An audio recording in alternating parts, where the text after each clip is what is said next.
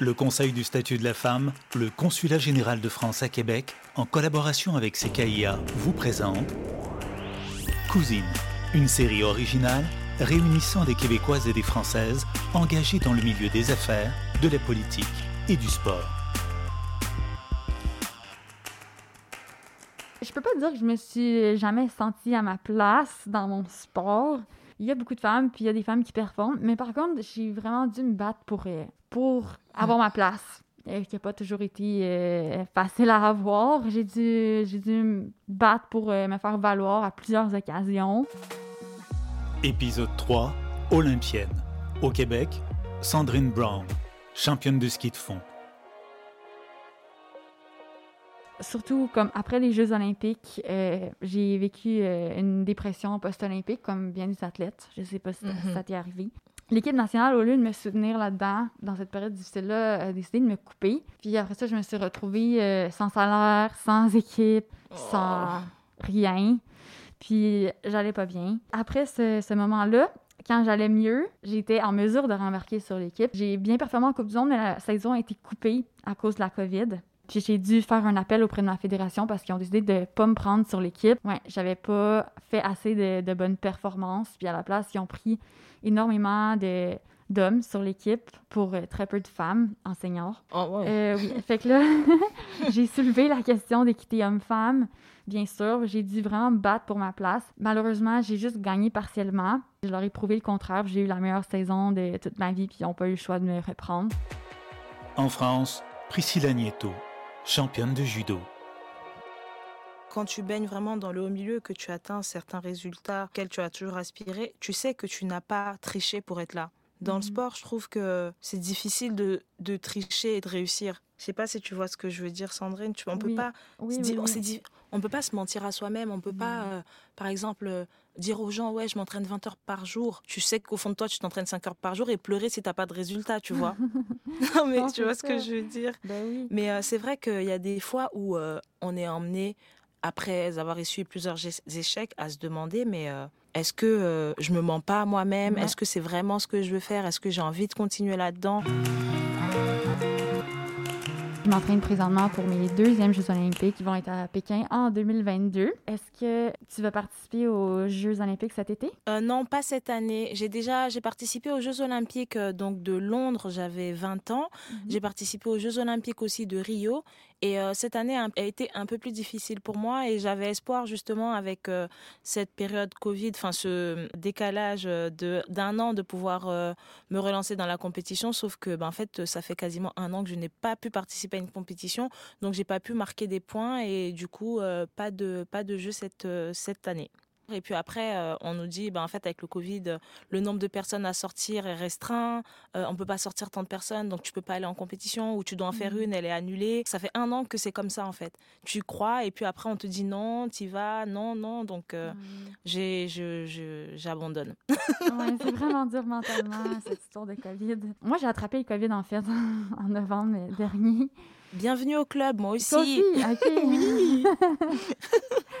Attends, toi, c'était en novembre, mais moi aussi, je crois que c'était en novembre. Ah, c'était la veille d'une. C'était deux jours avant une compétition en plus. Oh non Si Et comment tu l'as vécu? Est-ce que ça t'a affecté beaucoup physiquement? Ah, mais moi, je l'ai trop mal vécu parce que moi, j'écoutais dans les journaux, on disait tout le temps Ouais, les personnes en bonne santé, les sportifs, ça va aller. Mais mhm. moi, mais j'ai fini à l'hôpital. Non ah non, mais c'était c'était vraiment chaud. Ah. J'ai fait euh, j'ai eu des problèmes respiratoires et tout. Ah. Et euh, non non, j'ai mis il m'a fallu trois semaines ouais trois semaines au moins pour pouvoir reprendre le sport étape par étape, mais ça n'a pas été facile. Hein. Ah non, moi non plus.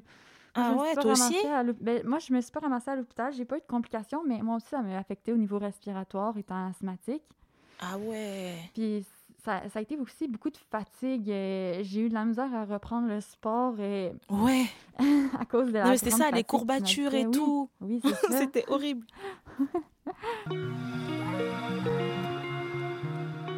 Au quotidien, je m'entraîne euh, en moyenne 3 à 4 heures par jour. Donc en général, euh, les matins, c'est plutôt tout ce qui va être préparation physique, musculation, cardio.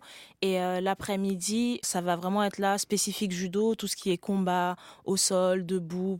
La séance peut durer 2 heures en moyenne. Et après, on a toujours du, on, en fait toujours plus pour, ben, pour gagner, quoi. Ce qu'on a toujours inculqué. Donc mhm. on a vraiment 3 heures minimum par jour. Et après, on a souvent une heure en plus pour notre travail personnel. Mais moi aussi, je m'entraîne 3-4 heures par jour, dépendamment des semaines de l'année, parce que nous, on fonctionne beaucoup en mésocycle puis en microcycle dans notre ah. plan d'entraînement annuel. Donc, euh, c'est assez variable. Mais en ce moment, on est dans une période de l'année où est-ce qu'on fait plus d'heures parce qu'on bâtit notre base d'entraînement pour l'hiver. Disons, cette semaine, j'ai 19 heures d'entraînement.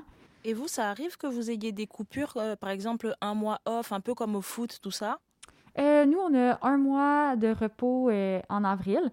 Donc, à la toute fin de la saison, on a un, mois où est-ce qu'on peut juste décrocher, faire ce qu'on souhaite, euh, faire plus d'école, euh, s'entraîner juste si on en, a envie, dans le but d'arriver bien reposé pour la prochaine saison. Toi? Hum. Non, nous, on a la seule période où on est sûr qu'on sera off, c'est Noël. ah, pour vrai? Ça tombe bien quand même. non, mais c'est Noël parce qu'en en fait, comme nous, on a Enfin, on a un système de ranking list tout le temps. On a des compétitions toute l'année. On est sûr d'avoir que Noël. C'est les seules vacances euh, qu'on peut écrire à l'avance. Moi, j'ai toujours été vraiment compétitive euh, depuis mon tout jeune âge. Puis j'ai toujours, toujours voulu être la meilleure dans tout ce que j'entreprenais, que ce soit euh, au piano, parce que oui, j'ai fait 8 ans de piano, que ce soit à l'école ou bien que ce soit dans mon sport.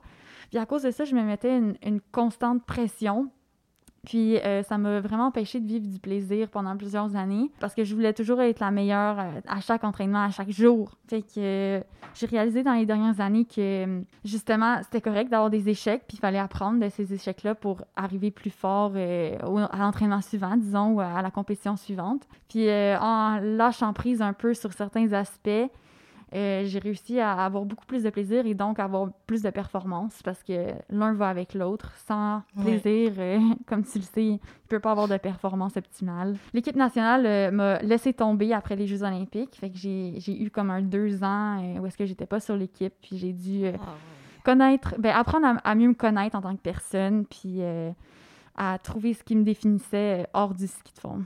Ouais, mais c'est vrai que l'esprit de compétition, euh, moi je pense que on l'a, c'est en soi en fait.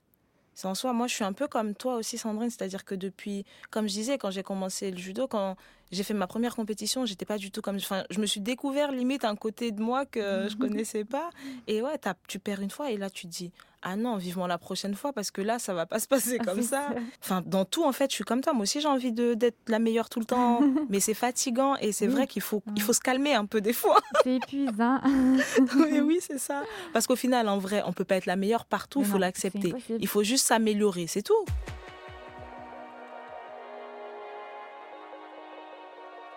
Ici, au Canada, il y a seulement 5 et des codes d'écoute qui sont attribués euh, aux femmes en sport. C'est très peu, puis c'est un peu frustrant. Puis aussi, tu sais, au niveau des salaires dans les sports professionnels, euh, c'est la même chose. Les hommes sont toujours plus payés que les femmes. Les femmes sont tout le temps aussi sous-représentées. C'est vraiment euh, difficile.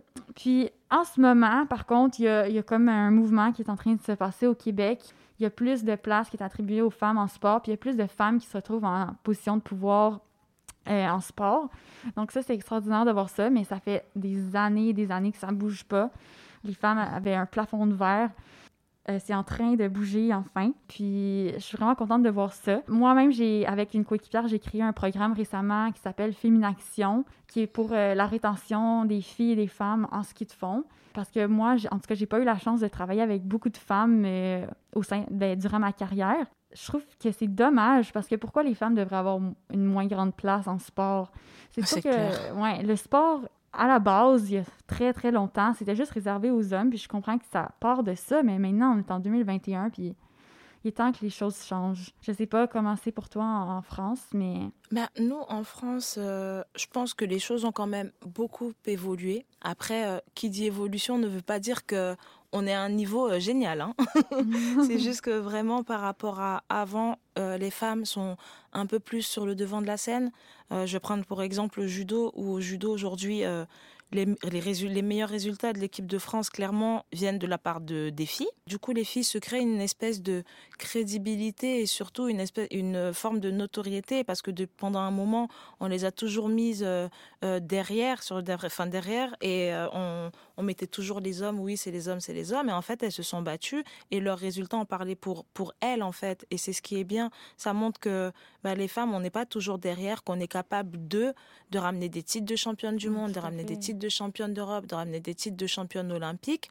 Et en plus de ça, aujourd'hui, les femmes, se, je trouve que on a une génération qui se bat sur tous les fronts. Ce sont des filles, jeunes filles engagées, qui sont très présentes dans les médias, qui mènent toutes des combats. Et je trouve ça dommage que les médias, justement, n'en parlent pas plus que ça. Il y a eu un exemple, moi, qui m'a choqué, c'était quand l'équipe de foot des filles de Lyon venait de remporter je ne sais leur quatrième titre de, de Champions League. Et en fait, ils ont mis en première page du journal L'équipe en gros que tel joueur euh, homme euh, allait gagner tant par mois. Et genre, c'était choquant. Je me suis dit, mais on en est encore à là, quoi. Et c'est vraiment ah. dommage. Et je pense que ça passe par l'éducation et les médias. Il faudrait qu'ils jouent un peu plus le jeu avec les femmes. Mais par contre, c'est vrai que ça bouge doucement, mais sûrement. Mais pas assez vite. Ah, d'accord.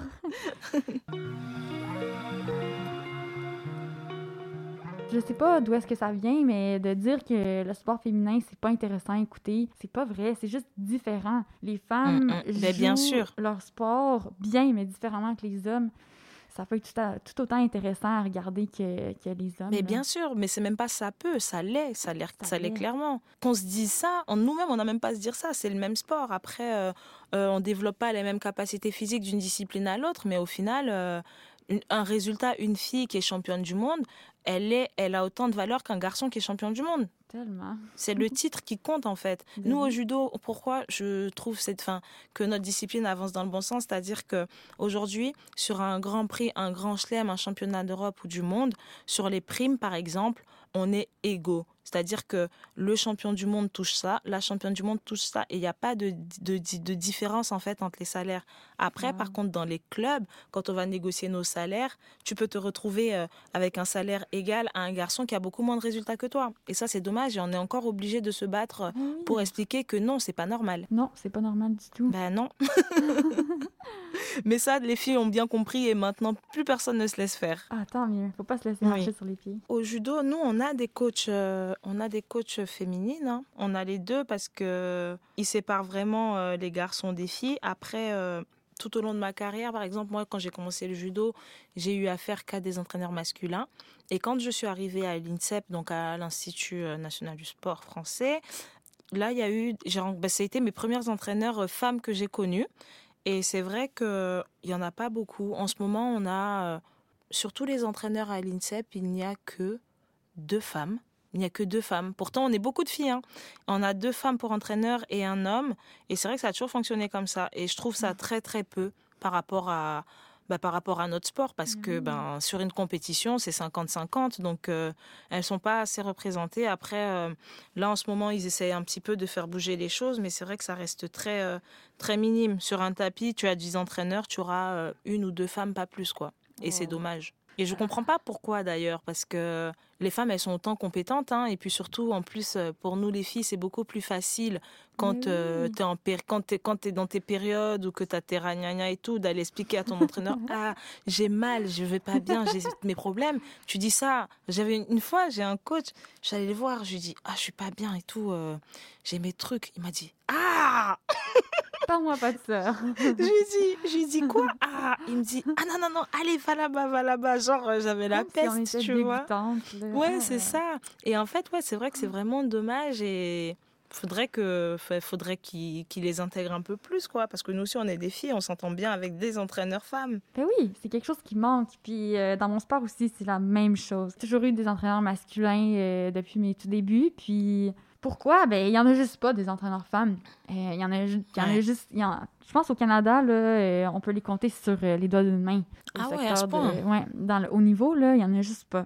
Je trouve ça vraiment triste puis dommage parce que cet hiver, j'ai eu l'opportunité de travailler avec une des seules entraîneurs féminines du Canada. Puis, mm-hmm. comme tu dis, c'est juste différent. On a des besoins différents en tant que femme. Puis, mm, c'est clair. D'être entraîné par des hommes, oui, c'est correct, on, on travaille bien avec eux, mais d'avoir une femme, c'est un plus. D'avoir une femme avec qui travailler, c'est juste, on a, on a plus de, je sais pas, complicité ou euh, c'est moins gênant à leur parler de certains problèmes, comme tu disais. Mm.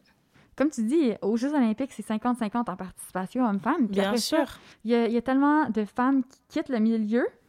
Puis je pense que c'est à cause de, justement, ben, vu que c'est un milieu d'hommes, quand une femme vient pour se faire engager, on lui pose des questions, mais ben, comme ben, est-ce que tu vas avoir des enfants bientôt? Parce que là, bien sûr, si tu as des enfants, tu pourras pas voyager avec l'équipe, ou bien tu, vas prendre euh, une longue période euh, à l'extérieur avec ta famille au lieu d'être avec l'équipe. Mm-hmm. Les femmes apportent juste quelque chose de différent ils interagissent différemment avec les athlètes. Ça veut pas dire que c'est pas bon, ça veut pas dire que c'est, c'est non valable. Comme tu dis, euh, elles ont plein de compétences. Les femmes sont souvent autant, sinon pas plus compétentes que les hommes. Fait que euh, pourquoi il n'y a, pas, a pas de femmes dans le milieu du sport? Euh, non, c'est vrai. C'est, je pense que c'est ça, c'est le plafond de verre enfin, on n'est pas en train de dire non plus que euh, toutes les filles iraient s'entraîner avec des, enfin, ne veulent s'entraîner qu'avec des entraîneurs féminins, mais en fait, il faut surtout laisser le choix en fait aux athlètes. C'est ça qu'elles aient l'opportunité de, ben, soit aller avec des femmes ou euh, des hommes ou mixer, mais voir un peu plus de femmes vraiment dans le staff qui encadre les équipes. Mais oui, juste dans le staff, que ce soit sur le bord de la piste ou bien. Euh, c'est ça, exactement. dans le conseil d'administration de l'équipe. Ou... J'espère que on, va se rencontrer un jour. Euh, Mais si jamais je passe à Paris, euh, je te ferai C'est clair. Même chose si tu viens au Québec.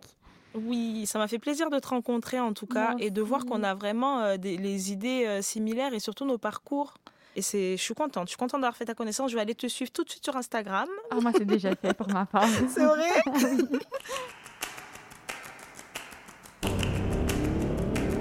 Cousine, invité Sandrine Brown, Priscilla Nieto.